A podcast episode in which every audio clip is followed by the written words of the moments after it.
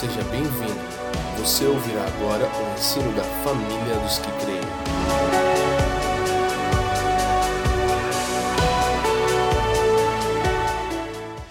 Romanos capítulo 11, versículo 1. Deixa eu me encontrar aqui nas Escrituras.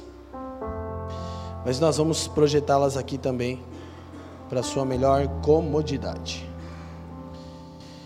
Digo, pois, porventura rejeitou Deus o seu povo? De modo nenhum. Porque também eu sou israelita, da descendência de Abraão, da tribo de Benjamim.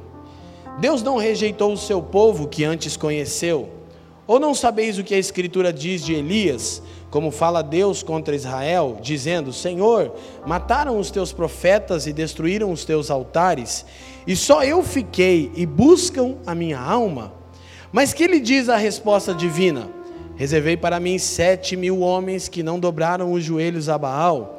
Assim, pois, também agora, neste tempo, ficou um remanescente, segundo a eleição da graça. Mas se é por graça, já não é pelas obras, de outra maneira, a graça já não é graça. Se, porém, é pelas obras, já não é mais graça, de outra maneira, a obra já não é obra. Pois que, o que Israel buscava não o alcançou, mas os eleitos alcançaram, e os outros foram endurecidos, como está escrito. Deus lhe deu espírito de profundo sono, olhos para não verem e ouvidos para não ouvirem, até o dia de hoje. E Davi diz: Torne-se-lhes a sua mesa em laço e em armadilha, e em tropeço por sua retribuição. Escureçam-lhe os olhos para não verem, e encurver-se-lhes é, continuamente as costas. Verso 11. Digo, pois, porventura, tropeçaram para que caíssem? De modo nenhum. Mas pela sua queda veio a salvação aos gentios para os incitar aos ciúmes. E se a queda, e se sua queda é a riqueza do mundo, e a sua diminuição a riqueza dos gentios, quanto mais a sua plenitude. Porque convosco falo, gentios, que enquanto for apóstolo dos gentios, exalto o meu ministério, para ver se de alguma maneira posso incitar os ciúmes aos da minha carne e salvar alguns deles verso 15. Porque se a sua rejeição é reconciliação do mundo, qual será a sua admissão, se não vida dentre os mortos? E se as primícias, primícias perdão, são santas, também a massa o é. E se a raiz é santa, também os ramos o são. E se alguns dos ramos foram quebrados, e tu, sendo oliveira brava, fosse enxertado em lugar deles, e feito participante da raiz, e da seiva da oliveira, não te glories contra os ramos, e se contra eles te gloriares, não és tu que sustenta a raiz, mas a raiz a ti. Dirás, pois, os ramos foram quebrados para que eu fosse enxertado. Está bem, pela sua incredulidade foram quebrados, e tu está em pé pela fé. Então não te ensoberbeças, mas teme, porque se Deus não poupou os ramos naturais, Teme que não te poupe a ti também. Considera, pois, a bondade e a severidade de Deus. Para com os que caíram, severidade, mas para contigo, benignidade. Se permaneceres na sua benignidade, de outra maneira também tu, tu, perdão, será cortado. 23. E também eles, se não permanecerem na incredulidade, serão enxertados, porque poderoso é Deus para os tornar a enxertar. Porque se tu foste cortado da natural oliveira brava e contra a natureza enxertado na boa oliveira, quanto mais esses que são naturais serão enxertados na própria oliveira. 25. Porque não quero, irmãos, que ignoreis este segredo, para que não sejais sábios em vós mesmos, que o endurecimento veio em parte sobre Israel, até que a plenitude dos gentios haja entrado. E assim todo Israel será salvo, como está escrito: De Sião virá o libertador, e desviará de Jacó as impiedades. E esta será a minha aliança com eles quando eu tirar os seus pecados. Assim que, quanto ao evangelho, são inimigos por causa de vós, mas quanto à eleição, amados por causa dos pais, porque os dons e a vocação de Deus são irrevogáveis. Porque, assim como vós também antigamente fostes desobedientes a Deus, mas agora alcançastes misericórdia pela desobediência deles, assim também estes agora foram desobedientes para também alcançarem a misericórdia pela misericórdia a vós demonstrada. 32. Porque Deus encerrou a todos debaixo da desobediência, para com todos usar de misericórdia. Ó profundidade das riquezas, tanto da sabedoria como do conhecimento de Deus. Quão insondáveis são os seus juízos e quão inescrutáveis os seus caminhos, porque quem compreendeu a mente do Senhor, ou quem foi seu conselheiro, ou quem lhe deu primeiro a ele, para que lhe seja recompensado, porque dele e por Ele e para Ele são todas as coisas. Glória, pois, a Ele eternamente. Amém. Gente, então, nós estamos expondo a Epístola aos Romanos, dividimos essa epístola em duas séries. A primeira nós chamamos de definição, o Evangelho como Deus define o homem. A segunda parte, após o capítulo 8, o plano perfeito de Deus. Então, o pastor Fabiano teve o árduo trabalho de expor o capítulo 9 e 10, dificílimos também, que nos rendeu horas de estudos, meditação, conversa, oração. E o capítulo 11 é o final desses que são os três capítulos mais difíceis da carta, capítulos 9, 10 e 11. Agora, nós já abordamos aqui, eu quero te recordar disso, que Romanos é a explanação mais condensada do Evangelho. E é a investigação mais emocionante de como o Evangelho opera em nós. Aí você pode levantar a seguinte questão: Paulo vinha tão assertivo de 1 a 8, por que ele introduz esse assunto concernente a Israel de maneira a tornar esses, dentre os capítulos mais complexos das Escrituras, há quem pense que isso foi é, um parênteses de Paulo por alguma razão, mas obviamente nós sabemos de uma coisa. Romanos é a exposição do Evangelho, e dentro do Evangelho nós precisamos entender o plano de Deus como um todo, e isso inclui Israel. Difícil trabalho, mas Paulo julga ser necessário. Sabemos que também Romanos é o maior tratado doutrinário do Novo Testamento. Não há sombra de dúvidas que Romanos é a carta com mais conteúdo doutrinário. Efésios seja provavelmente a mais mística a mais profunda epístola do Novo Testamento, né, Mimi? Ela riu, eu amo falar isso. Mas Romanos é o tratado doutrinário mais é, condensado. Então, não é o evangelho resumido, é o evangelho condensado. Gálatas poderíamos chamar de evangelho resumido em seis capítulos. Romanos, embora não seja uma epístola tão grande, 16 capítulos, não é resumido, é condensado, é diferente. É em pouco espaço, muito, muita compreensão sobre o plano de Deus. Portanto, a primeira coisa que a gente precisa entender, o resumo dos capítulos 9 e 10 é o seguinte: Deus elege aqueles que salvará pela fé no Evangelho. Deus só salva por intermédio de Cristo, a obra de Cristo sendo anunciada chama-se Evangelho, mas aquele que creu, creu porque Deus o elegeu. Amém? Então Deus elege aqueles que salvará pela fé no Evangelho. Os capítulos 9 e 10 nos mostraram as duas coisas paradoxais que parecem contraditórias: a soberania de Deus e a responsabilidade do homem. Resumindo, se alguém é salvo, é salvo porque Deus, em sua soberania, elegeu e o salvou. Se alguém se perde, se perde porque rejeitou o Evangelho e é culpado dessa rejeição. E você diz, mas como? Eu digo, pergunta para Deus. Porque as Escrituras só tratam de mostrar a soberania de Deus e a responsabilidade do homem, não explicam como. Próprio Paulo vai usar a expressão aqui mistério. Tem um mistério que envolve o plano de Deus que para nós não fica tão claro, mas é um fato. Então, somos responsáveis por rejeitar a Ele e o Evangelho.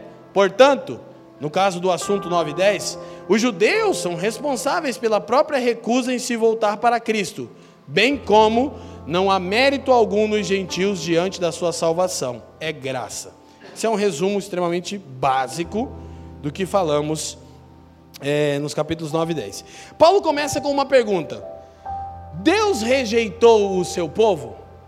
Porque o que parece é que ele ia concluir dessa maneira, mas ele diz de forma nenhuma. E há um, um, atrito na história da igreja, gente, a respeito de Israel. E as pessoas, é, há, há muitas vertentes teológicas, a gente não vai mencioná-las, mas Há muitas vertentes teológicas que usam a expressão o Israel de Deus. Essa expressão está correta, porque Paulo usa, mas a maneira que se interpreta nem sempre é aquela que as Escrituras estão expondo. Então muitas pessoas pensam que a igreja é o Israel de Deus. Com isso, o Israel étnico foi rejeitado. Na verdade, hoje nós vamos tocar em pontos e você vai perceber como isso aqui, embora seja um assunto, um capítulo teológico, você vai ver como isso afetou e afeta a história da humanidade. Por isso, Paulo dá a devida importância. Então ele pergunta: Deus rejeitou o seu povo? Ele responde: de forma alguma. O que Paulo começa argumentando? Primeiro, o argumento que Deus não rejeitou Israel se baseia em duas coisas. Primeiro, no fato de que a incredulidade de Israel não é completa, não é total, há um remanescente. Segundo, que o endurecimento de Israel não é definitivo.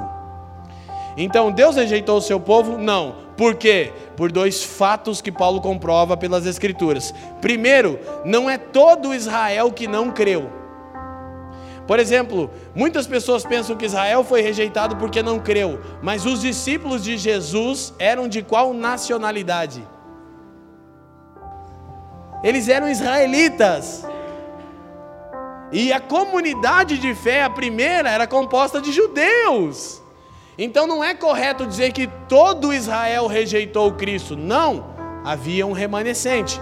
E o segundo argumento de Paulo é que o endurecimento o sono profundo, o espírito de entorpecimento que Paulo fala, nós lemos, ele não é definitivo, ele é temporário. Deus endureceu Israel por um tempo. E eu vou te falar, está aqui a primeira razão pela qual você poderia dizer, graças a Deus. Porque, de acordo com a leitura do texto, a gente vai conjecturar um pouquinho em cima disso. Paulo vai dizer que o endurecimento de Israel foi a causa da salvação dos gentios. Se todo Israel cresce, o evangelho não chegaria em nós. Então Deus em sua soberania. Por isso, nós percebemos esse primeiro argumento. O capítulo 11 de Romanos está entre os mais complexos textos de todas as escrituras. Porém, em seu tratado doutrinário sobre o evangelho de Deus, Paulo considera indispensável tal compreensão. Todavia, mesmo que não alcancemos a profundidade e totalidade da riqueza do texto, evidente está que um de seus principais objetivos é arrancar de nossos lábios o louvor, a doxologia. Por quê?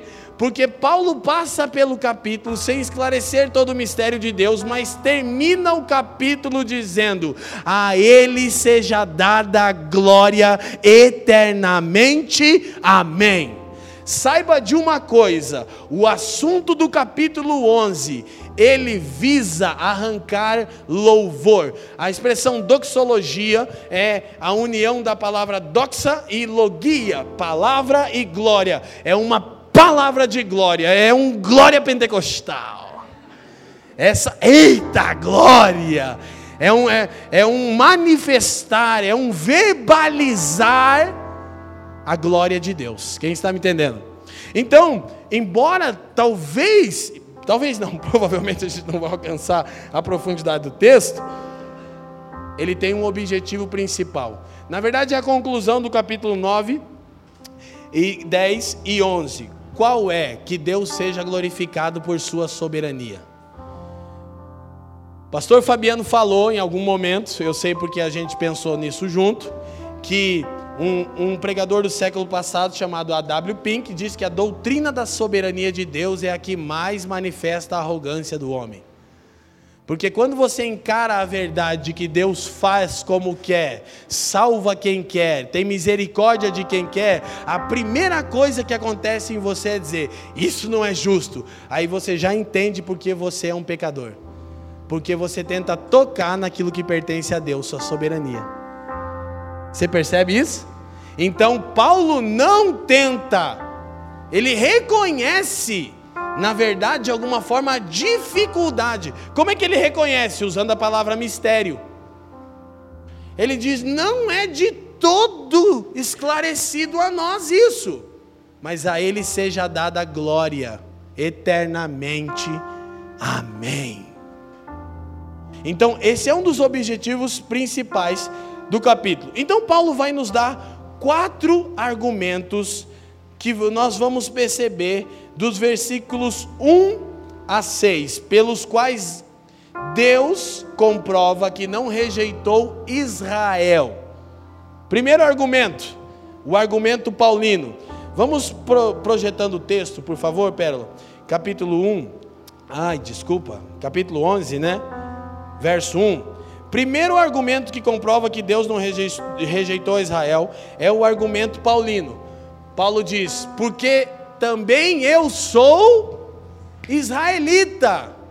É uma matemática óbvia. Se Deus rejeitou Israel, eu fui rejeitado porque eu sou israelita. Aí ele vai, né, dizer da descendência de Abraão, circuncidado ao oitavo dia da tribo de Benjamim.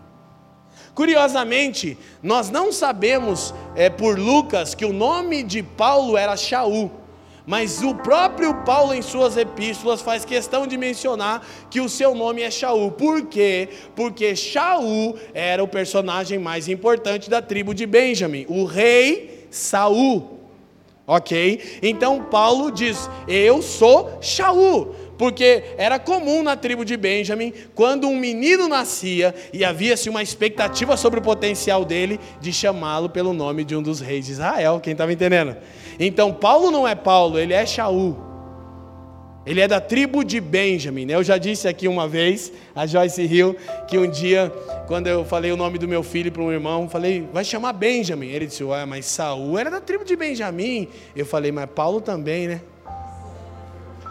E você pensa que parece que Deus tem um senso de humor. Porque no primeira aliança, no Antigo Testamento, tem um Shaul que a vida dele não é tão legal, né? Um Saulo.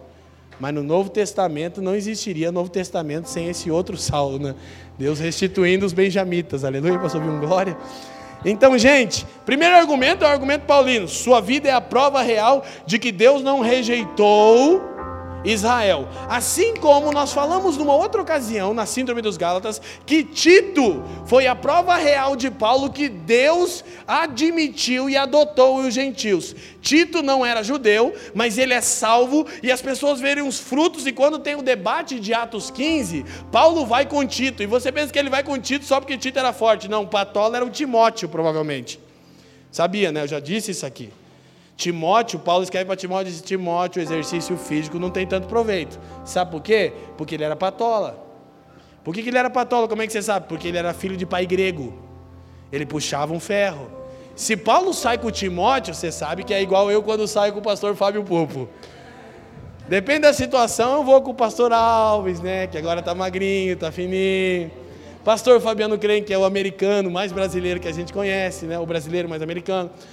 Então Paulo vai com Tito. Por quê? Porque Tito era um gentil e que sua vida demonstrava frutos de uma nova natureza, e na Assembleia de Atos 15, Tito é o principal argumento de Paulo que Deus saiu do meio de Israel e dentre as nações está levantando um povo para si.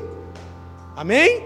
Agora ele está invertendo, ele está dizendo: Olha, Tito, eu usei em Atos 15 para comprovar que o Espírito caiu sobre os gentios, que eles são parte da comunidade de Deus. Agora, para Israel, eu sou a prova viva que Deus não rejeitou Israel. Amém?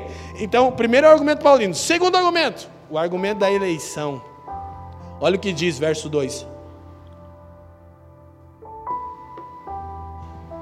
Deus não rejeitou o seu povo que antes conheceu.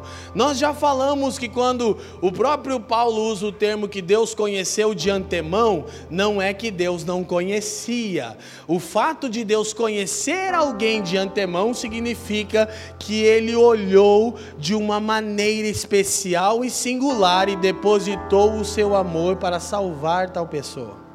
Então aqui ele agora está falando que Deus conheceu Israel de antemão. Qual é o argumento de Paulo? Deus não rejeitou Israel, segundo argumento, porque ele os elegeu.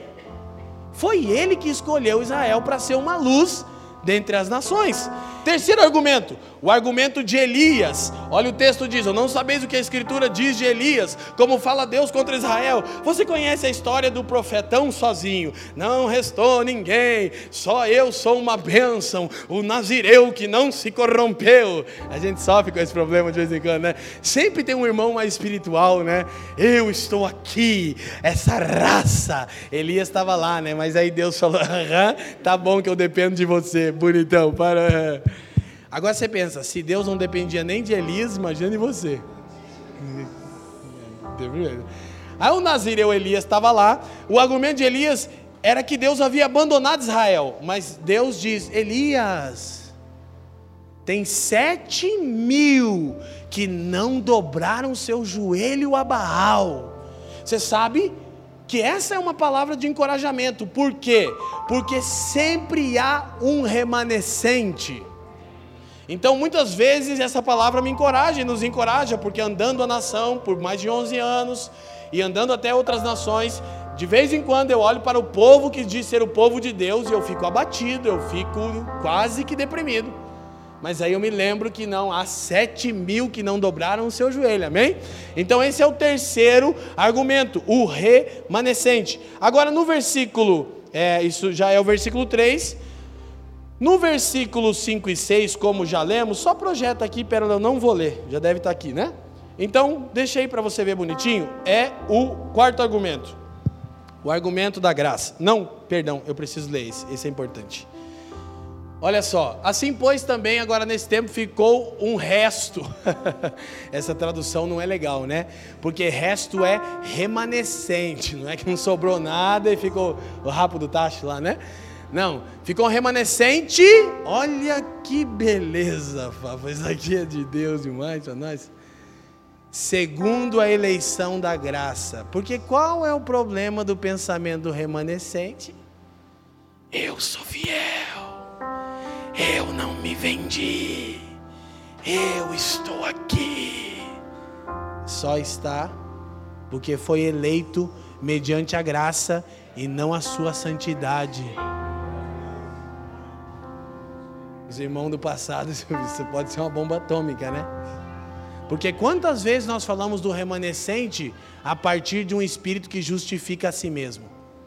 O remanescente, sou profeta, cara, eu não me vendo. Aí Paulo diz: se tem remanescente, tem porque Deus elegeu pela graça, não é porque eles são santãos, não. Então Tim Keller nosso instrutor nessa série, junto com John Stott, Carl Barth, Dr. Martin Lloyd Jones e F.F. Bruce. Hoje eu vou trazer um novo amigo para nós. Mais uma, nós estamos vários instrutores. Por favor, Pérola. A garantia de que sempre haverá um remanescente fiel não é que sempre há um conjunto de pessoas boas e decentes que crerão, mas sim que há sempre a graça de Deus, e por sua graça, Deus preserva um remanescente. Os que creem e obedecem o fazem inteiramente por causa da graça.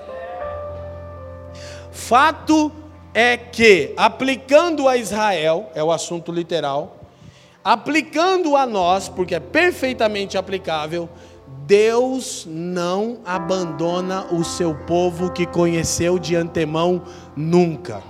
Amém? Então eu quero profetizar a partir da verdade bíblica das Escrituras, o Senhor não rejeitou a igreja da nação brasileira, há um remanescente, mas este remanescente não está em pé por causa da sua autossantidade e justiça própria, está porque foi eleito mediante a graça.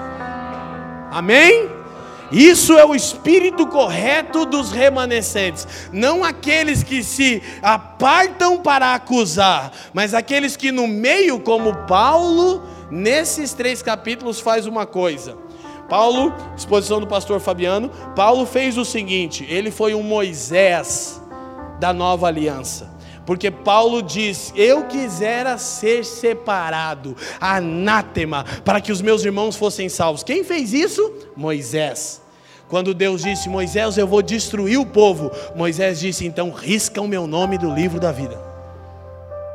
Quando Paulo viu a condição de Israel que não creu no Messias, ele não foi o remanescente, baseado em sua justiça própria, dizendo: Eu não me vendi, eu estou aqui diante dele. Ele diz: Não, eu quero ser maldito para que eles sejam salvos.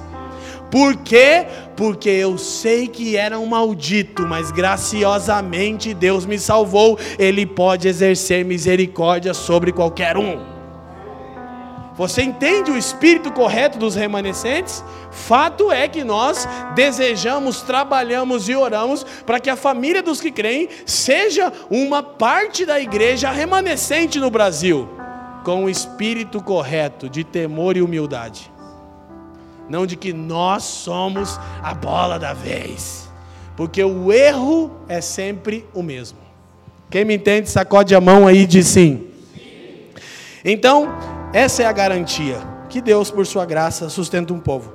Depois, nós entramos nos versículos 7 a 10. Vamos lê-los rapidamente. Vamos lá. Pois que o que Israel buscava não o alcançou, mas os eleitos o alcançaram, e os outros foram endurecidos. 8. Como está escrito, Deus lhes deu o espírito de profundo sono, olhos para não verem, ouvidos para não ouvirem, até o dia de hoje. E Davi diz: Torne-se-lhes a sua mesa em laço e em armadilha, e em tropeço por sua retribuição. Escureçam-lhes os olhos para não verem, e encurvem-se-lhes continuamente as costas. Preste atenção. O que Paulo está dizendo é o seguinte: Israel procurou a justiça de Deus, mas não encontrou por uma razão. Por quê? A gente vai tornar, porque Paulo vai falar isso de novo um pouco mais adiante. Preste atenção.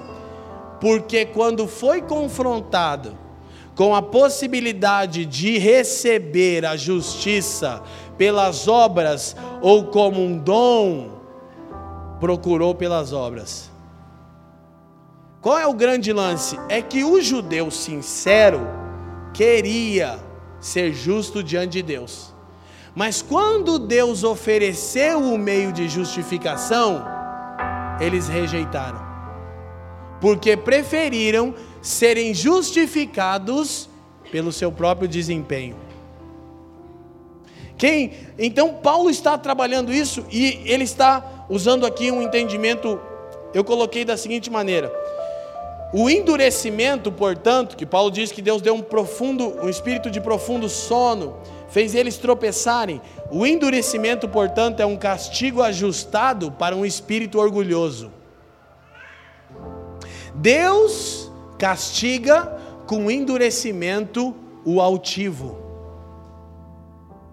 Porque, repito, eles sinceramente queriam a justiça de Deus, mas rejeitaram receber tal justiça mediante a graça. E procuraram tal justiça mediante as obras da lei. Deus os endureceu. Por quê? Porque o endurecimento é um castigo ajustado para um espírito orgulhoso. Agora preste atenção. Como isso se aplica a nós? Todas as vezes que alguém sinceramente busca Deus, busca a justiça de Deus, mas não aceita a justiça de Deus, Como é que é isso? Eu estou buscando a justiça de Deus, mas não estou aceitando a justiça de Deus. Você lembra o que, que Jesus disse para João no batismo? João estava batizando por arrependimento. Aí chega Jesus e fala: Me batiza. E João fala: Hã? Ba... Eu estou batizando pessoas que são pecadoras aqui. E Jesus disse assim: Deixa que se cumpra a justiça de Deus. E aí deu um nó na cabeça do João. O João falou: Quê? O João que tinha tendências remanescentes como Elias, se achava a última traquina do pacote, né? E então Israel buscou, mas recebeu um espírito de profundo sono e endurecimento, porque não aceitou a oferta generosa de Deus de justificação. Então, na verdade, muitas vezes nós estamos buscando, mas não recebemos porque não aceitamos o dom gracioso de Deus. Então preste atenção, de acordo com essas escrituras, os olhos foram escurecidos, falta de entendimento, preste atenção, não é a ignorância que causa dureza de coração, é a dureza de coração que causa ignorância. As pessoas pensam, ah, essa pessoa ali é dura de coração porque ela é ignorante quanto ao Evangelho. Porque você também era ignorante quanto ao Evangelho e recebeu entendimento. O que nós oramos, o que temos cantado, Senhor nos dê espírito de sabedoria e revelação. Ser ignorante não é um problema para Deus, quanto à obra de Deus em Cristo. Então, não é a ignorância que causa dureza de coração, é a dureza de coração que produz ignorância. E eu sou duro quanto ao quê? Quanto a aceitar o método de Deus, que é seu filho. E aí o que acontece? Meu entendimento é entenebrecido. Por quê? Porque eu quero ser justo, mas como os judeus, o quero ser por intermédio do meu desempenho. Então Deus endurece. E se eu não consigo, não vai conseguir nunca até que aceite a oferta generosa de Deus. Quem está me entendendo? Sim? Paulo diz, lá no capítulo 10, que foi o assunto do Fafa, que os judeus tinham um zelo. Eu dou testemunho que eles têm zelo.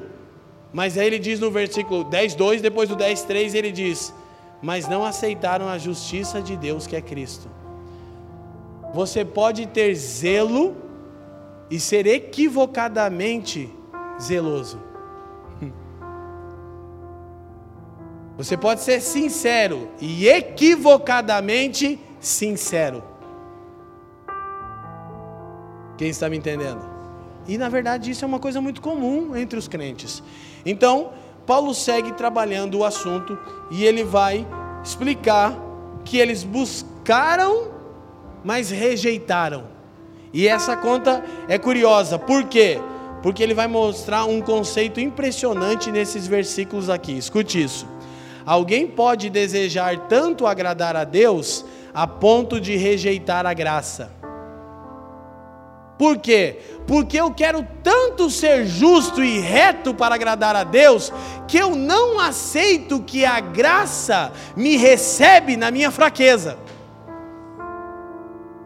O que Paulo está mostrando aqui é que os judeus, de novo, tinham um zelo sincero por justiça e por isso rejeitavam a graça. Quantas vezes, não eu quero, então recebe, recebe aí, irmão, como diz o pentecostal, amém? Então agora preste atenção e por uma interpretação fragmentada do caráter de Deus, vem o Evangelho como um insulto à sua grandeza. Vou te explicar de novo. Algumas pessoas desejam tanto agradar a Deus que rejeitam a graça. E por uma interpretação equivocada do caráter de Deus, fragmentada, encaram o Evangelho como um insulto à grandeza de Deus. Por quê? Porque eu tenho uma, uma, uma interpretação fragmentada do caráter de Deus. Deus é santo, Ele não tolera o pecado. É verdade? É. Mas Ele resolveu esse problema em Cristo. É por isso, obviamente, como a gente já falou do paradoxo da cruz. O evangelho tem a medida ideal de ofensa e a medida ideal de atração. A ofensa do evangelho é a cruz, a atração do evangelho é Cristo. Mas tem gente tirando a cruz de Cristo e dos cristãos, dizendo que não tem mais cruz agora. Que luta, que prova. Mas vamos para frente. É uma luta, uma prova mesmo. E bem intencionado. Esse é o pior. Bem intencionado, equivocadamente bem intencionado. Difícil, irmão. Vocês não sabem o temor, o parto que é, né, Fafa? Subir aqui e ensinar para nós. É um parto, é parir um filho para não falar uma asneira por causa de um momento empolgado, porque eu estou numa estação legal da minha vida, eu solto uma besteira que compromete milhões de pessoas. Irmão, eu tenho temor. Eu prefiro dizer para vocês, ó, não sei explicar, mas não vou inventar coisa. Mas, já falamos, só relembrando isso, o Evangelho é de Deus, então ninguém tem autoridade para adaptar a mensagem a fim de torná-la mais atraente e menos ofensiva. Ok? E nem menos atraente e mais ofensiva. A gente quer tirar a cruz e ora quer tirar o Cristo da mensagem. E ora tira tudo, né? Então isso, Paulo está dizendo que você pode estar equivocadamente, sinceramente, corretamente equivocado no seu, na sua interpretação. Então escuta, rejeitam o evangelho porque ele parece atenuar a necessidade de um esforço moral. Então, eu, eu, olha que engraçado, o Evangelho é a boa notícia de Deus, mas eu coloco o Evangelho contra Deus, porque eu encaro Deus como santo e irado. Então, Ele é santo, Ele está com ódio do pecado, Ele vai matar. Então, o Evangelho tem que estar tá contra Ele. Então, eu estou buscando a justiça de Deus e rejeitando o método pelo qual Ele me faz justo. Eu estou sinceramente equivocado. Agora, Obviamente que a gente já falou de desenvolvimento de salvação, então escuta essa palavra, você precisa ouvir ela também, que ela responde tudo que eu agora não posso falar.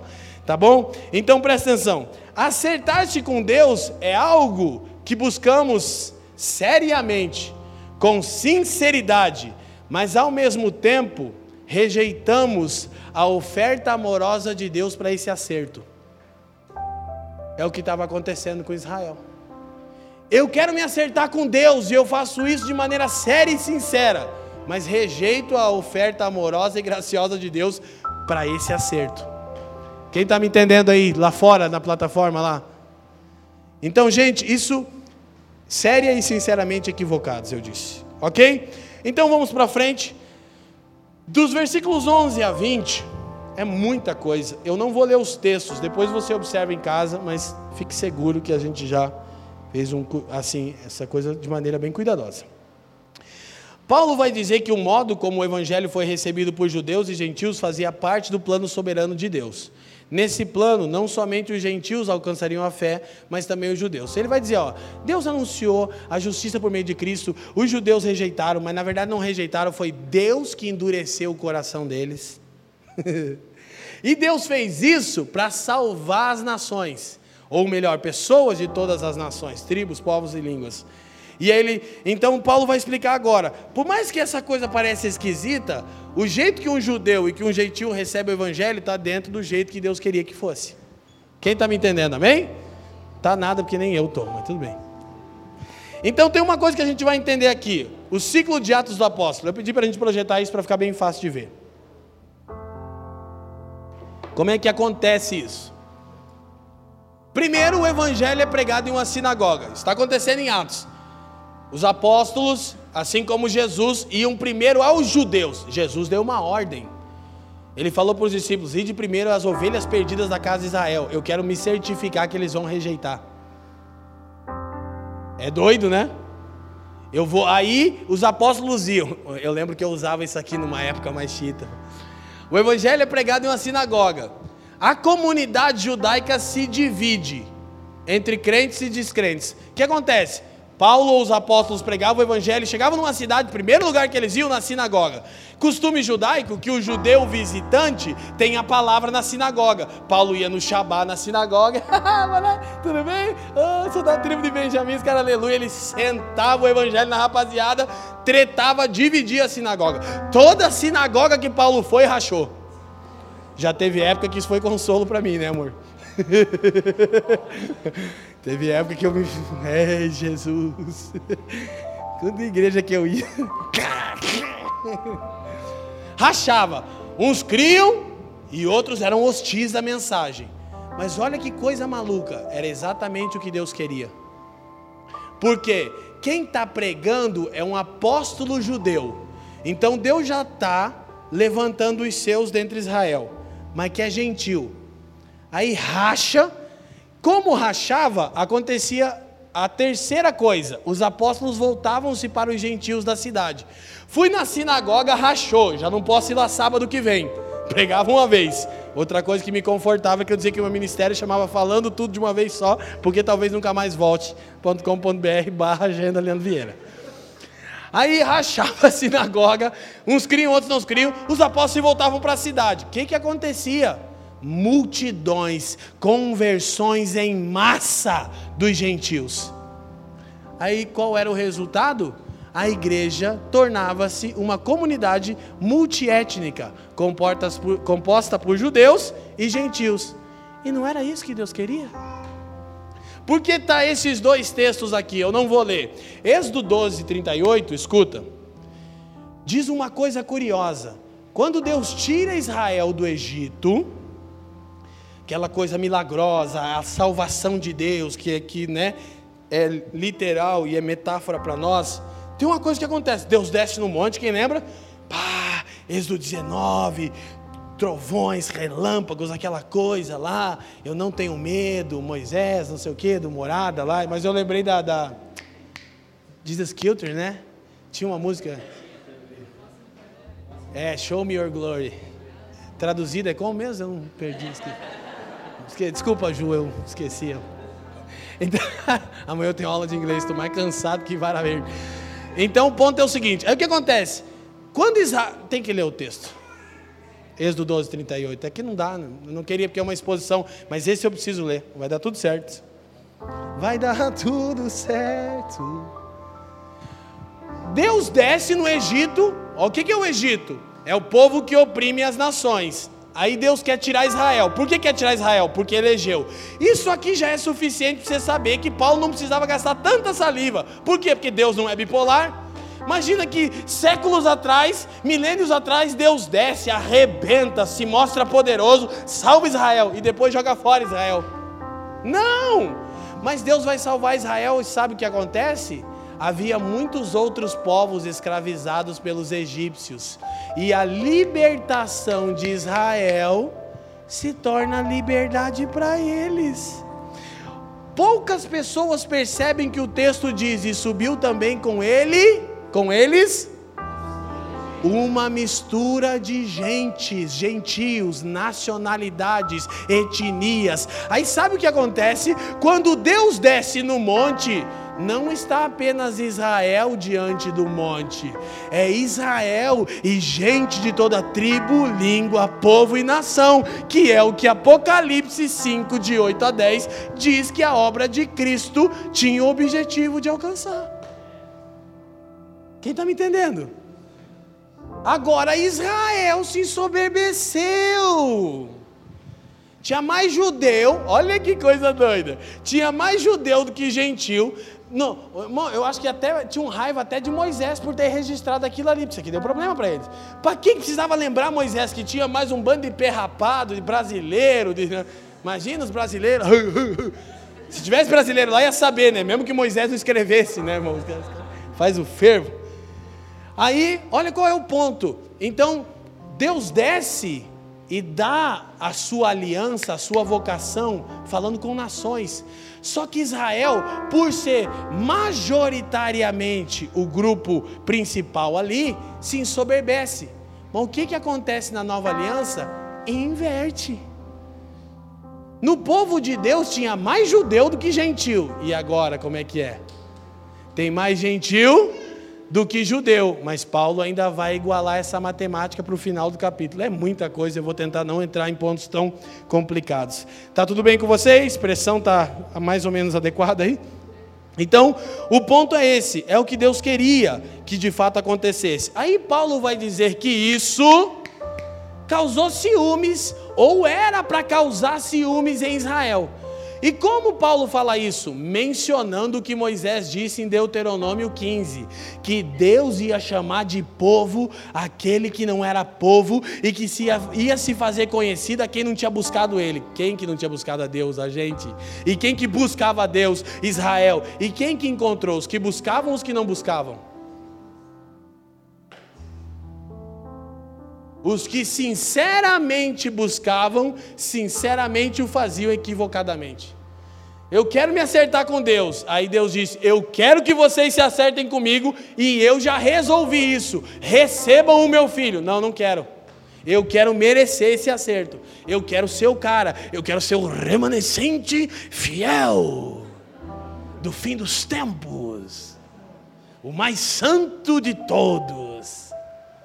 É o que Paulo faz? Já disse não. Ele disse: Eu queria ser amaldiçoado para que meu povo fosse salvo. Guardadas as devidas proporções, um pouquinho de dose de testemunho ajuda. É que por muito tempo o que Deus me deu, eu usava contra a igreja. E só causava divisão de sinagoga. Não, estou sendo fiel, dizia. Não, que isso, eu não vou me vender, Babilônia.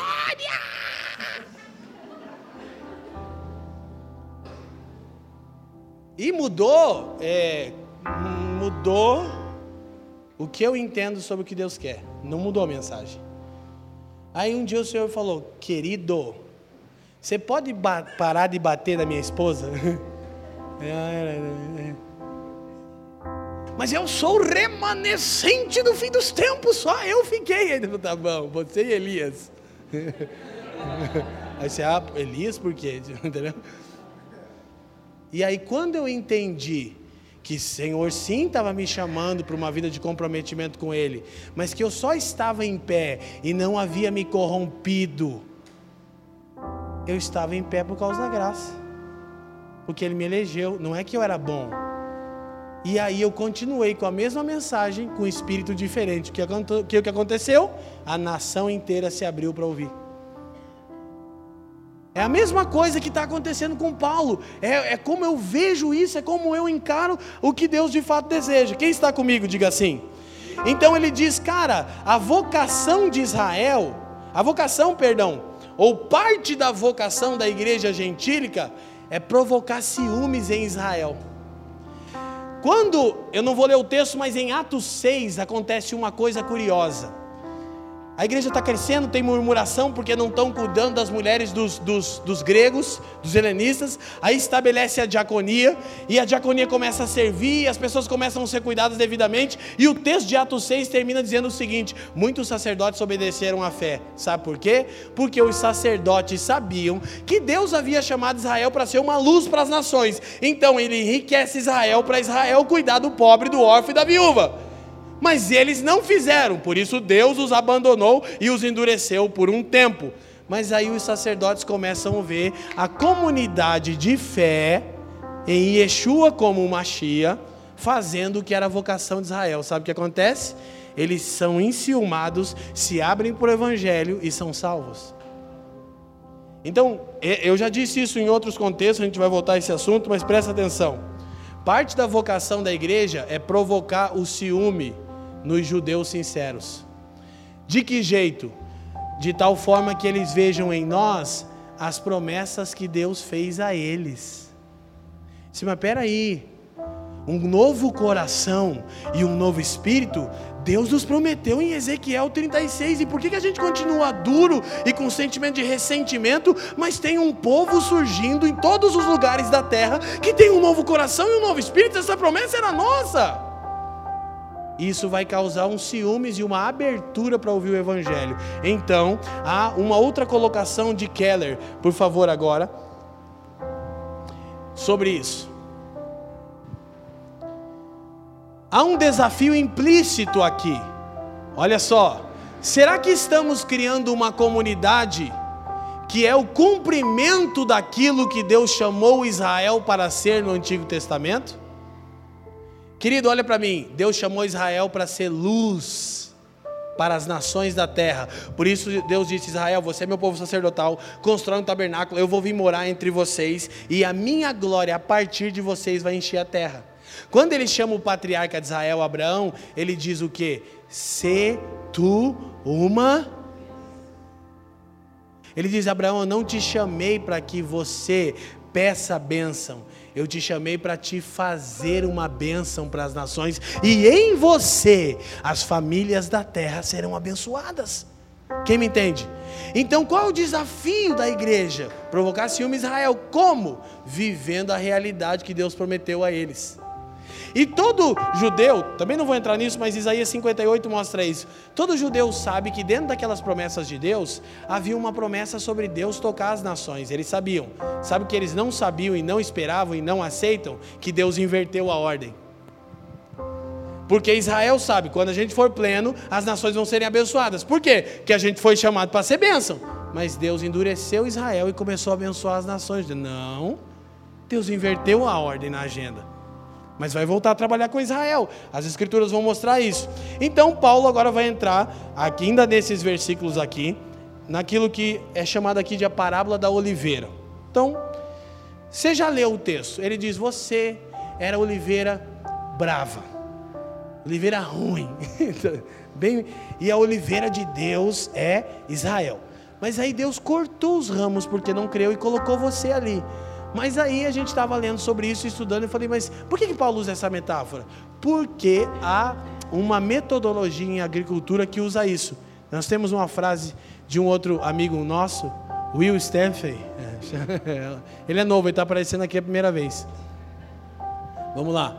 Em circunstâncias excepcionais, costuma-se revigorar a oliveira que está deixando de dar frutos, enxertando-lhe um broto de oliveira silvestre, a fim de que a seiva da árvore enobreça o broto silvestre e a árvore volte a dar frutos. Eu não sabia, e na verdade eu sabia uma outra coisa, que não é quase impossível uma oliveira não frutificar. Por isso que Abacuque 3,17, que o Fernandinho canta, diz: Ainda que a figueira não flore, ainda que não haja oliveira da oliveira. É, ele fala da oliveira lá, não sei como é. Ele fala da oliveira, tem que falar, né? Porque o texto fala. Como é que é a música? Eu não lembro. Falei da figueira, mas ele fala da oliveira. Que Abacuque 3,17 fala da figueira, da da oliveira, da romã, porque, tipo assim, é quase impossível uma oliveira não dar fruto. Mas quando ela para de dar fruto, se enxerta oliveira brava, que é a ruim, a que dá no deserto, que suporta mais. Por quê? Porque quando ela é enxertada, ela precisa de vida. Ela vai começar a buscar a vida da raiz. Mas para a vida chegar nela, vai dar vida de novo à árvore. Sabe o que Paulo está dizendo? que Deus salvou as nações para dar vida para Israel de novo. Aí, lembra que eu disse no começo? Estamos pregando o Evangelho, essa é uma parte importante do Evangelho. É um assunto teológico mais profundo? É. Mas nós estamos um pouco negligentes quanto ao nosso papel com Israel. Mas o que Israel tem a ver? Aí você vai perceber o espírito do anticristo. O que é o espírito do anticristo? Um espírito antissemita é contra judeu, é contra Israel. Isso se estabeleceu de tamanha forma nas nações que a gente esqueceu que na verdade a gente foi enxertado para sugar a vida. Mas olha para mim, Deus está dizendo: a oliveira é Israel, a raiz é Cristo. Você lembra o rebento de Jessé? Você lembra? É a profecia de que a oliveira ia ser sustentada por Cristo, que é a raiz de Davi. Mas essa oliveira ia ser endurecida por um tempo, ia deixar de crer. Então Deus ia enxertar a oliveira brava. Sabe como que a Bíblia chama você? Oliveira imprestável. Não dá fruto e nasce no deserto, mas é tão imprestável que é difícil de matar. Já ouviu a expressão que vaso ruim não quebra? Traduz bem você e eu, não é? Então ele nos salvou pela eleição, enxertou nos ramos da oliveira para quê? Pelo nosso desespero de sugar a seiva da raiz. E portanto, dando vida de novo à oliveira e aos ramos que somos nós, por intermédio do seu filho. Então, gente, eu falei, eu tô numa vibe, por isso que eu pensei, uau, cara, eu, eu não tenho essa paranoia com Israel, os irmãos sabem disso. Mas agora eu quero e vou a Israel Sabe, meu, meu, falei, meu Deus, ó, caiu na pauta. Jesus tá. Eu e a Fran, a gente tá, né, amor? Várias situaçõezinhas, antes e depois. Israel, Israel, Israel, Israel, Israel, Israel, Israel. Então ele vai entrar no 21 ao 31 e ele vai trabalhar algumas verdades. Ai, meu Deus, eu não vou olhar todas elas. Realmente essa palavra, ela não tem como ser detalhada. Mas Paulo vai falar o seguinte: que se Deus não poupou os ramos naturais, é melhor a gente temer. Mas aí isso parece que ele está se contradizendo com o que ele vem dizendo do Evangelho. Parece que ele está dizendo: ó, se você vacilar, Deus te corta. Não é o que Paulo está exatamente querendo dizer no texto. Ele está dizendo: não se ensoberbeça como Israel se ensoberbeceu. De, vou ter que ler o texto. 21, versículo 21, por favor. Não, 20, 20, 20, 20, 20. A gente está bem aqui na reta final. Nossa, que beleza o tempo. Olha que maravilha. Está bem. Tipo, eles não creram, foram cortados, a gente foi acertado. Aí Paulo diz: Ok, tem que ir como diz a Gabi. Tá certo. Pela sua incredulidade foram quebrados. E tu estás em pé pela. Ele está dizendo, ô oh, remanescente santão, você não é tudo isso, irmão. Aí ele diz então, agora ele está falando com os gentios: não te soberbeças, mas teme. Por quê? Porque ele está dizendo que Israel se ensoberbeceu. Aí olha o que ele diz, próximo versículo. Porque se Deus não poupou os ramos naturais, teme que não te poupe a ti também. Aí parece que o Paulo virou terrorista agora, você vai para o inferno. Você fala, mas o cara está construindo a carta inteira falando da segurança dos filhos de Deus, da suficiência da obra de Cristo, e agora ele diz, e sabe, eu não quero assim, ser muito polêmico, mas só a dose necessária. O pensamento arminiano usa esses textos e diz aqui, ó, mas é que não dá, é muito fácil de explicar. Quer dizer, não é tão óbvio, mas é.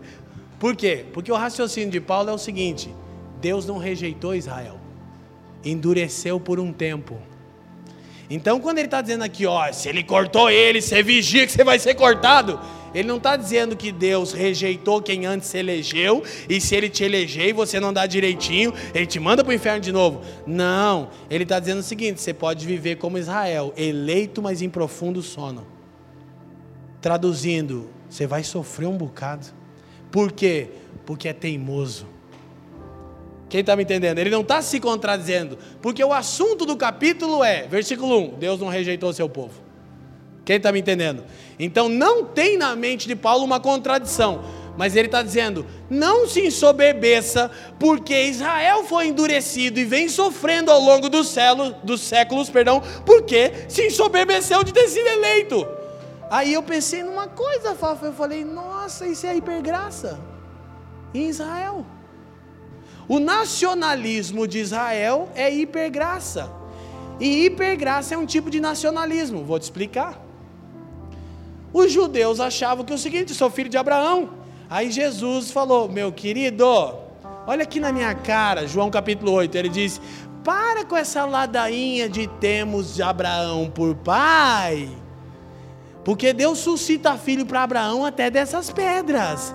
Você não está salvo porque você é descendente de Abraão. Você só é salvo se crê. Aí agora Paulo está construindo a mesma ideia. Não se ensoberbeça para você não sofrer. Aí ele vai dizer: olha só. Considera, pois, a bondade e a severidade de Deus. Olha, irmão, Deus é bom e Deus é Deus é bom e Deus é. Mais uma vez, Deus é bom e Deus é. Porque a hipergraça pula esses versículos, né? Deus é bom, the Lord is good. Ele é severo também. E Paulo diz: considera as duas coisas, a bondade e a severidade. Aí ele vai dizer: para com os que caíram, Lembra que esse cair não é ser rejeitado, é ser endurecido e sofrer por não aceitar o dom gratuito de Deus que é Cristo. Quem está comigo, sacode a mão e diz sim. sim. Ok. Severidade. O problema é que é o seguinte: você cai e Deus ainda te bate de cinta. Sabe, se você já foi filho, assim, Paulo está dizendo o seguinte, os caras teimosos, né? Que Deus não faz isso, não faz isso, não faz isso. Você vai se machucar, você vai se machucar. Puf, cai. Pá, pá, você vai apanhar duas vezes. Se machucou e vai apanhar. É o que Paulo está falando. Um cara que é eleito, mas que se ensoberbece, ah, ou usa a graça como nacionalismo de Israel, foi salvo pela graça, que beleza, não dá nada, uhul.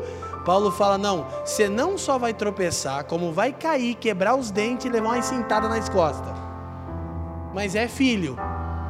Aí lá vem você igual o filho pródigo, né? Precisa? Tem necessidade? Não tem. Então aí Paulo diz: e a benignidade de Deus, bondade, se permaneceres na sua bondade, de outra maneira também você vai ser cortado. Mal cortado aqui vai dar uma poda. O que é permanecer na bondade de Deus? É permanecer em Jesus, consciente você não vale um centavo, mas pela fé você é mantido em pé. Amém? Então fica nessa bondade aí, porque se você tentar outro jeito de justiça, você não consegue e entra na severidade de Deus. É o que Paulo está trabalhando o texto aqui. Eu acredito que a gente precisava dar uma explicação. Então, não há contradição aqui. Permanecer na bondade de Deus é seguir no caminho de sermos conformados a Cristo. É ficar no lugar de transformação, de mudança que o Espírito vai operando em nós. Se permanecemos no pecado, por termos sido eleitos, não desfrutamos das bênçãos da aliança. O que, que, é a metáfora de Paulo? Israel foi eleito e Deus prometeu bênçãos dentro da aliança, mas os caras estão em profundo sono e sofrendo ao longo dos séculos. Então, se a gente permanece em pecado porque foi eleito, como Israel não desfrutou das bênçãos da aliança, nós não vamos desfrutar das bênçãos espirituais de Efésios 1. Quem está me entendendo? Porque o nacionalismo é um tipo de hipergraça. Não, eu sou judeu. Não, eu fui eleito. Eu aprendi com o Leandro que não preciso mais me preocupar. Mas você não foi, você está num processo de transformação. Ok? Vamos correr para a nossa reta final. E aí o que acontece? Se a gente fica no pecado, como Israel não desfrutou das bênçãos da aliança, não desfrutamos das bênçãos espirituais. Escuta. E assim a gente começa a questionar se de fato Deus nos elegeu. Por quê? Porque você não desfruta das bênçãos espirituais, que são elas eleição, adoção, redenção, revelação da vontade de Deus e uma vida no Espírito. Efésios 1, de 3 a 13.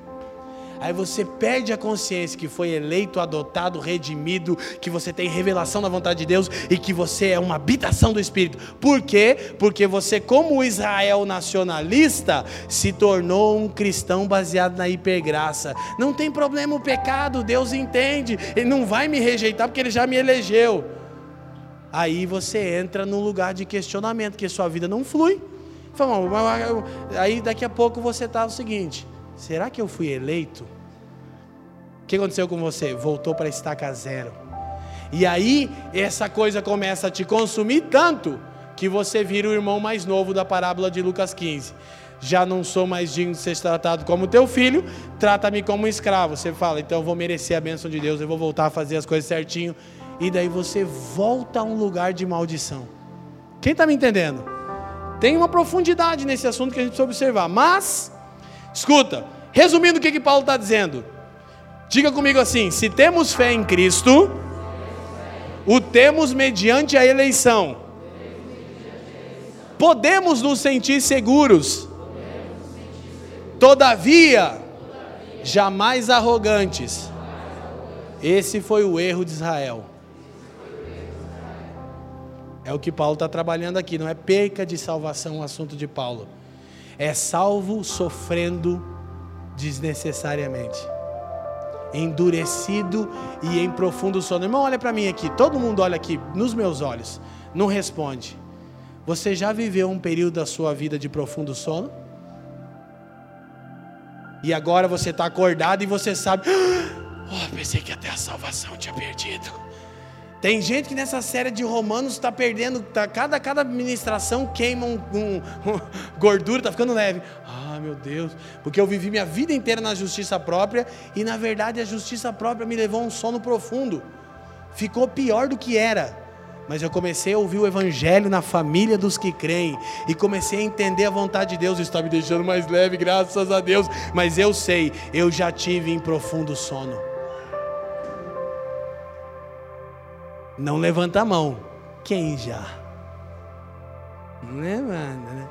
Tem um, tem um irmão entre nós que teve uma parte da música que foi para ele, né? E eu falo isso com honra. Eu chorei ao ouvir ele dizendo: Solitário habita em família e não se sente mais um estranho no ninho. Eu mandei pro Fafa: Isso aqui é ele, né?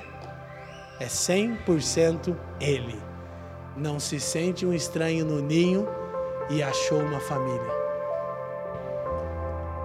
Então Paulo está dizendo, gente, ficar em profundo sono é tão ruim. Por isso que quando ele escreve aos Efésios, ele diz, ó, não compactua com as obras infrutíferas das trevas. Sabe como que Paulo conclui? Desperta tu que dormes. E Cristo te iluminará, aleluia. Glória a Deus. Foi mal, irmão, mas é que desperta precisa ser num tom mais, né? Glória a Deus. Essa, essa é uma piada bíblica, irmão. Irritante ainda. Agora os caras acordaram que ficaram com raiva. Mas nós estamos terminando. Glória a Deus, nós vamos terminar. Quem está feliz ainda, amém? Então, aí depois, no final dessa sessão 21 a 31, Paulo vai tratar do futuro, do futuro de Israel. Só quero ver o versículo é, 25 em diante, rapidinho. Olha só. Porque não quero, irmãos, que ignoreis esse segredo, esse mistério. O que, que o Paulo está dizendo? É que eu estou tentando explicar, mas não sei exatamente os detalhes de tudo, é um mistério. Ele diz assim: ó, para que não presumais de vós mesmos. Está dizendo, o erro da minha nação foi o nacionalismo. Sou filho de Abraão, tá tudo certo. O erro dos evangélicos que entendem as doutrinas da graça, Felipe, é eu fui salvo e Deus entende o pecado. Não! Paulo está dizendo, para de ser burro, ignorante, irmão. Tá vendo ali, ó? Não ignoreis, não sejam ignorantes, irmão. Não se presuma em si mesmo que tá, não é isso. Aí ele diz assim, ó, que o endurecimento veio em parte sobre Israel. Vê que ele não está falando que Israel foi cortado e rejeitado, está dizendo, ó, é parcial e é temporário. Até que a plenitude dos gentios haja entrado. Próximo. E assim, leiam para mim. Só que aí Paulo vai citar as escrituras que garantem isso. Aí todo mundo debate o que, que é esse todo Israel. E não tem outra explicação que não seja todo. Então, muitos falam em um avivamento sem precedentes em Israel, outros creem conversões, é, fugiu a palavra? Gradativas, gradativas, até que todo o Israel seja salvo. Por quê? Porque a Escritura diz: de Sião virá o libertador e desviará de Jacó as impiedades. Então Paulo está dizendo, meus irmãos gentios, não se soberbeçam por causa da eleição. Minha nação já sofre muito por causa disso. Olha que maestria de Paulo nessa. Isso é muito profundo e seguro. Então ele conclui: haverá conversão em larga escala em Israel. E nós temos que orar por isso. Nós já fazemos aqui. Nós já fazemos isso. Na verdade, por bastante tempo a gente já faz. Mas eu acredito que o Senhor está nos despertando. Eu estou convencido, não, os irmãos sabem que a gente tem temor, fala, muitas situações com respeito a Israel. Eu fiquei, eu não tenho isso, mas eu sinto o Senhor dizer, você tem que fazer alguma coisa a mais do que orar. Você tem que fazer alguma coisa a mais. O que, que eu posso fazer a mais? Vivendo um tipo de comunidade que incita ciúmes neles, a ponto que os judeus possam saber e ver que a gente está experimentando aquilo que foi prometido a eles. Amém? Mas a gente nem buscou isso, então não está nada perdido. A esperança para o ferido, como árvore cortada, marcada pela dor. Aleluia. Na Paula Valadão. Então, aí olha, tem uma coisa. O que, que aconteceu? Futuro de Israel. Só que a história, eu disse que a gente vai concluir. A história de Israel e a história mais recente de Israel causou uma coisa contrária ao que Paulo está batalhando? O que, que Paulo está batalhando? Olha aqui, o antissemitismo, o pensamento contra os filhos de Sem, né? Descendência lá de Noé, os judeus. Aí Paulo diz o seguinte: então não podemos ser antissemitas, não se soberbece contra Israel, baixa sua bola, eles são povo de Deus. Ele diz deles a aliança, deles os patriarcas, deles é o culto, deles é. Baixa a bola! Você nem. Mano, Paulo, ele diz: eu sou apóstolo aos gentios, mas queria ser amaldiçoado para meu povo ser salvo. Eu estou no meio da coisa. Ele diz: cara, baixa sua bola, nem a Deus você buscou. Sabe o que Deus falava de vocês com a gente? Eu vou fazer povo, um povo que não me buscou e que andava em trevas, mas que viu grande luz. Irmão, é você, sou eu, as nações, amém? Ele está dizendo, irmão, baixa a crista. Deus ama Israel. Deus tem um negócio com a gente, o Paulo judeu está falando.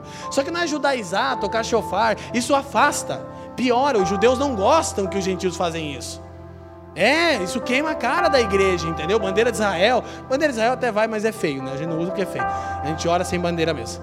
Aqui tudo é estético. Mas é, chofar, não é contra, é um instrumento, mas judeu não gosta. É deles e não nosso. Quem está me entendendo? E a gente sempre faz errado. Para variar. Então, terminando, qual é o ponto? Só que aí tem uma ironia. Paulo está dizendo para não sermos antissemitas, e sabe o que aconteceu? Por causa do holocausto, aconteceu uma coisa no mundo: a proibição da evangelização de judeus subentendendo, olha para mim, que o judeu que crê vai deixar de ser judeu. Mas Paulo explica isso em 1 Coríntios dizendo: fica na vocação que você foi chamado. Sabe o que, que, tem acontecido? Agências missionárias do Brasil, das quais alguns amigos aqui que eu olho pertencem, foram proibidas de pregar e-mail aos índios. Sabe por quê? Porque a FUNAI proibiu. Não é porque perseguição, é porque o crente chegava lá e falava: cobre esse pirulito aí, coloca uma cueca. E eu, mas a gente vive assim aqui. Tira essa pena aí do satanás da cabeça se é do diabo, que a gente acha que evangelizar é proselitismo, é adestramento de gente. Aí, como deu todo aquele problema que infelizmente mancha a história institucional da igreja cristã, porque se você não sabia, fique sabendo que Hitler tinha como grande motivação cartas de Lutero, onde o reformador, homem de Deus, num momento de loucura, orientava a matar judeus e queimar sinagogas. Aí os judaizantes, meus amigos, ficam dizendo que não tem nada de bom na reforma. Está errado também. Tem, mas Lutero era um homem. É tipo Davi. Fez tudo que Deus mandou na geração dele. E fez mais um monte de coisa por conta própria. Quem está entendendo? Aí você, aí os caras, aí já tem o, o juda, a mentalidade judaizante da igreja. Aí tem, tem igreja que você acha que está em Israel. Se eu fui numa uma, ai, ai, busca. Meu Deus, o que, que é isso? Cheio de bandeira, de roupa, de. Que, eu não tô, eu não tô Israel. No Brasil isso não combina, não tem nada a ver. Honrar Israel não é isso, isso é pior, isso deixa diferente. Isso afasta eles da gente. Então qual é o ponto aqui? O ponto é o seguinte: por causa disso, Enter Wright, e sempre doutor Enter Wright, diz algo incrível. Projeta para nós, chegamos na reta final, certinho. A ironia disso é que ao fim do século XX, por causa do Holocausto, para evitar o antissemitismo, advogou uma posição, a não evangelização dos judeus, que Paulo considerava exatamente antissemita. Sabe o que, que Paulo está dizendo em Romanos 11? Pelo amor de Deus, prega o evangelho ao meu povo, porque eu sou um apóstolo dos gentios. Eu não fui enviado a eles. Olha a zica do Paulo. O Paulo devia pensar, pô, Jesus enviou o Pedro, não sabe nem falar direito. Teimoso que só. Por que, que não me enviou eu que manjo da Torá dos Paranauê? Falando, você vai para o gentil. Toda sinagoga que eu vou divide. Quem está me entendendo? Aí, por causa do holocausto, olha para mim. O espírito do anticristo é um espírito antissemita, gente. É contra Israel. Você vê isso em Faraó, quando milhares de bebês são mortos. Você vê isso em Herodes, quando milhares de bebês são mortos. Você vê isso em Hitler. Olha para mim. Isso aqui não é uma aulinha de teologia, isso aqui é a história de Deus, sua, nossa, de Israel e que está acontecendo ainda. Você entende a profundidade disso? Então, Enter Wright dizia: seria intolerável em qualquer época uma igreja que fosse apenas um fenômeno gentil ou uma renovação totalmente e simplesmente judaica. Sabe o que aconteceria se toda a sinagoga que Paulo pregasse, todo mundo cresce? O evangelho não seria evangelho, seria reavivamento judaico, ia ficar lá em Israel. Tanto é que, quem conhece a história da igreja, sabe que mesmo Deus fazendo a obra, os apóstolos, os primeiros, ficaram gordão, enchendo a pança em Jerusalém, de boa, e Jesus falou: cara, vai pelo mundo e prega o evangelho. E eles estavam lá em Israel, porque o bagulho estava acontecendo. Aí o que, que Jesus fez? Liberou uma perseguiçãozinha. Aí fugiu todo mundo de Israel. Aí o que, que aconteceu? Deus teve o que ele queria, espalhou a mensagem. Depois ele levanta Paulo para certificar que ele ia arrumar os excessos. Quem está me entendendo? Sim? Aí depois, versículo 32, o resto é só doxologia. Olha para nós, olha ali comigo. Porque Deus encerrou a todos, né? Debaixo da desobediência, judeus e gentios, para com todos usar de misericórdia. Presta atenção, olha aqui para mim, olha para mim.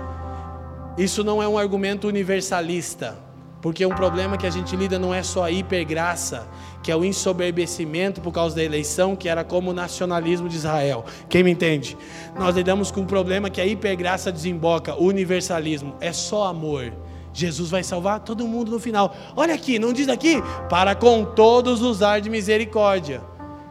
Mas isso aqui não quer dizer que Deus vai salvar todo mundo. Isso contraria tudo que Paulo está ensinando que isso quer dizer? Dr. F. F. Bruce nos explica.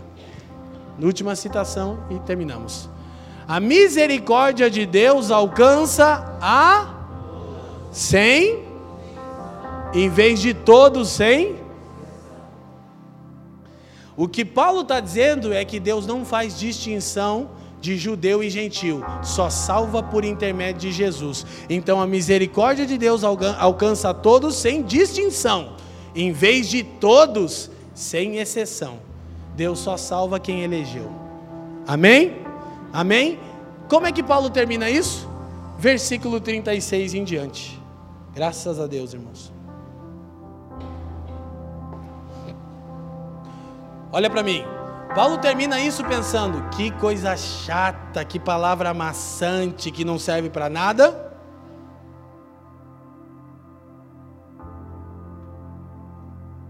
Não, 33, desculpa, Pérola. Ó oh, profundidade das riquezas. Ele diz: Deus é muito rico em misericórdia.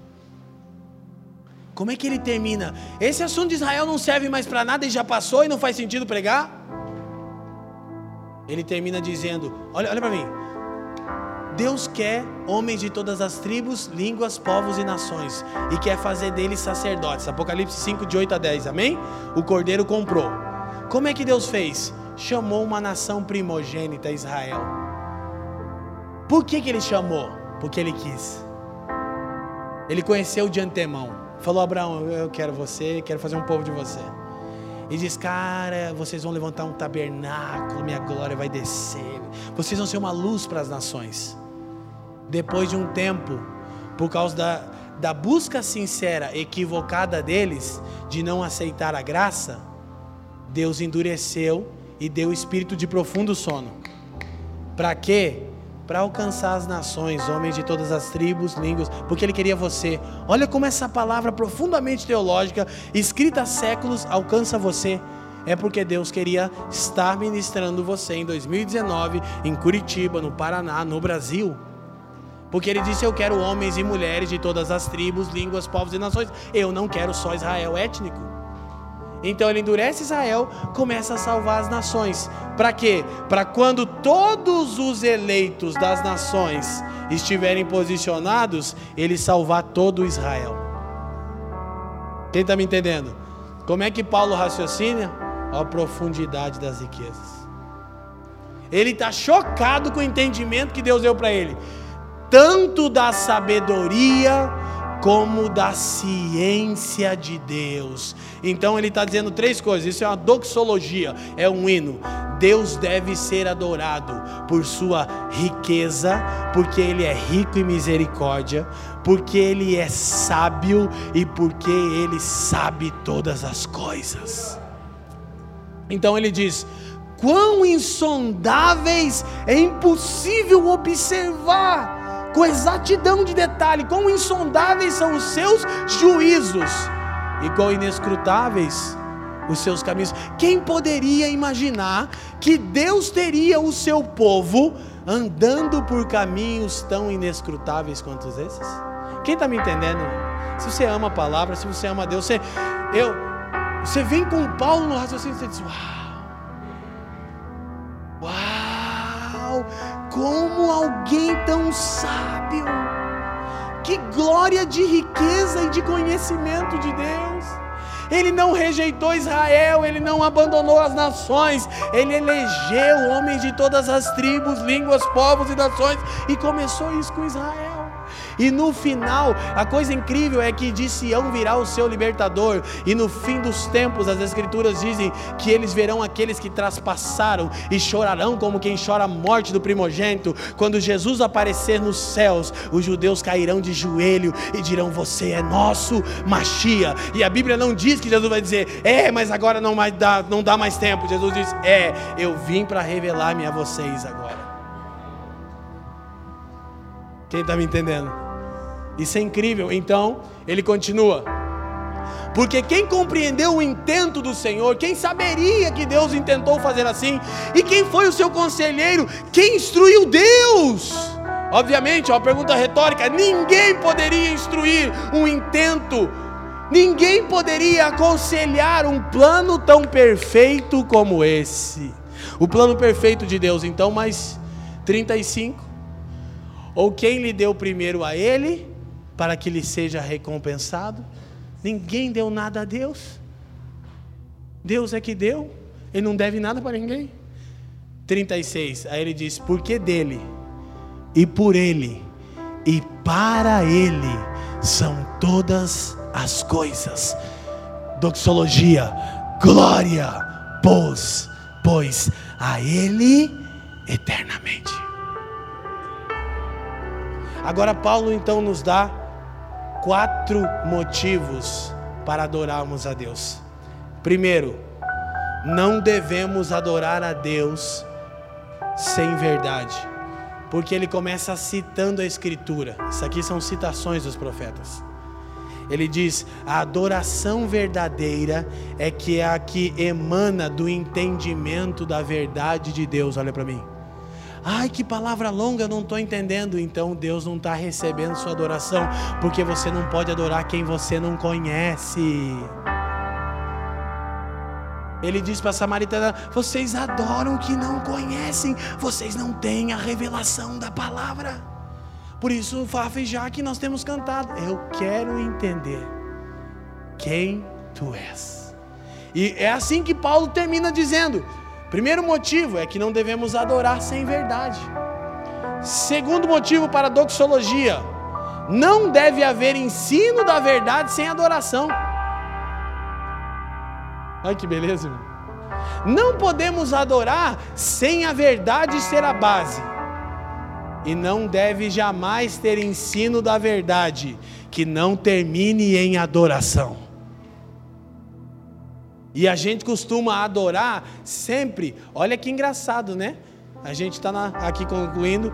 Eu me lembro que por muitas vezes a gente aprendeu o seguinte: o negócio é mais ou menos assim. Quando a gente adora mesmo e Deus vem no culto, não dá para pregar. Pergunta é: nós estamos adorando o que mesmo? Uh! Ah! Não deu nem para pregar. Não se deve adorar sem a Escritura como verdade e não se deve ensinar a verdade das Escrituras sem que isso termine em adoração. Diferente do que a gente chama de mover, né? Então, terceiro, Paulo diz: a doutrina da soberania de Deus produz o mais alto nível de louvor. A conclusão de Paulo é: profundidade de riqueza, sabedoria e conhecimento. quão insondáveis são os seus juízos e inescrutáveis os seus caminhos. Quem imaginaria o intento do Senhor? Quem foi seu conselheiro? Quem deu a ele para que depois ele ficasse em dívida? Então ele adora e diz: Porque dele, por ele e para ele são todas as coisas. E a ele seja glória. O que ele está dizendo é: a doutrina da soberania de Deus, que Deus salva pela fé no Evangelho, aquele que de antemão escolheu, não gera carnalidade, gera doxologia, vida de louvor e ação de graças. Quem me entende? Espero que realmente você tenha entendido isso. A nossa motivação para cada vez mais sermos uma comunidade de pessoas que adoram de maneira violenta e singular é o entendimento da soberania de Deus. Quanto mais aprendemos essa verdade profunda e complexa, mais adoramos a Deus. Com calor e sem calor, com ar condicionado e sem ar condicionado. A gente adora a Deus. Por quê? Porque não nos resta outra coisa. Não sobra nada. Você olha tudo isso e diz: Meu Deus, que profundidade de riqueza. A você seja a glória. Seja o louvor e o reconhecimento. Eu não pensei que legal, foi salvo, tá tudo bem. Não, meu Deus, que coisa gloriosa. Tanto é que eu já vou dar ó, vou dar um da semana que vem para nós terminar orando, Fafo. Mas aí, segundo, quarto, olha só. Paulo diz: é insondável o juízo de Deus, é inescrutável o caminho de Deus. Sabe o que ele está dizendo? Você não precisa entender tudo para adorar o Deus que entende tudo. Eu não estou entendendo. Aí o Paulo ficou pentecostal. Adora! Eu não entendi da glória, da glória, da glória, da glória, da glória. Aí sim, por quê? Não porque não teve palavra, porque teve tanta palavra de profundidade que a gente não entendeu. Resta uma coisa: dar glória àquele que é merecedor. É. Aí não é uma adoração boba, ela é louca, porque é sem juízo, né? fica desazuízo. Ah! Por quê? Porque não dá para compreender, é insondável, é inescrutável. Quem está me entendendo? Irmão, não seja um crente frio. A palavra, as pessoas, não, agora é só a palavra. Claro, seria o quê? E quanto mais palavra, mais louvor, mais doxologia, mais adoração, mais rendição. Por quê? Porque esse é o ponto. Eu não preciso entender tudo para adorar ao Deus que entende tudo. Então eu disse que o terceiro ponto para doxologia nossa, de vida, não é doxologia de culto, a gente vai adorar agora, estou falando agora, é todo dia, doxologia, doxalogia, glória! Você faz isso de vez em quando, irmão? Está no meio da rua, ah! aleluia! Glória! Mas não é aquele glória empobrecido de entendimento, é um glória cheio de entendimento e de, e de bons questionamentos dos mistérios de Deus. É muito alto para mim, eu tenho que dar glória, mas eu não entendo, dar glória. Então, a doutrina da soberania de Deus é a que produz o mais alto nível de louvor. Sabe por quê? Porque Paulo termina esse capítulo e eu vou dar o gostinho do capítulo 12 da semana que vem, 12 e 1. Olha só como é que ele vai, porque não tinha capítulo, e não ler esse versículo rouba todo o entendimento que eu estou falando. Rogo-vos, pois, Olha para mim, já falei isso para vocês milhões de vezes. Portanto, pois, eu rogo a vocês. Lembra que Romanos não terminou em capítulo 11, a Bíblia não tinha capítulo e versículo. Paulo não parou ali. Quando ele terminou essa coisa gloriosa de doxologia, ele disse: Irmãos, pelo amor de Deus. É um rogo. Ele não está falando, queridos, tudo bem? Vocês estão à vontade para cantar um cântico? Ele está dizendo, pelo amor de Deus, à vista dessas coisas, pela compaixão de Deus, o que, que motiva a nossa adoração? As muitas misericórdias de Deus. Aí ele vai dizer o que, que a doutrina, meu, glória a Deus, é muito bom, né? Passei até um pouquinho do horário que hoje tá bom. Pela compaixão de Deus, que apresenteis o vosso corpo em. Que é o vosso culto você entendeu a soberania de Deus. Só te resta uma coisa: voluntariamente, sacrifício vivo. Não é sacrifício que foi morto e oferecido, é que você voluntariamente sobe no altar de Deus e entrega-se completamente. E Paulo diz: e isso será um culto de alguém que entendeu. Aleluia! Coloque-se em pé. Obrigado por nos ouvir. Para mais informações, visite famíliadosquecreem.com.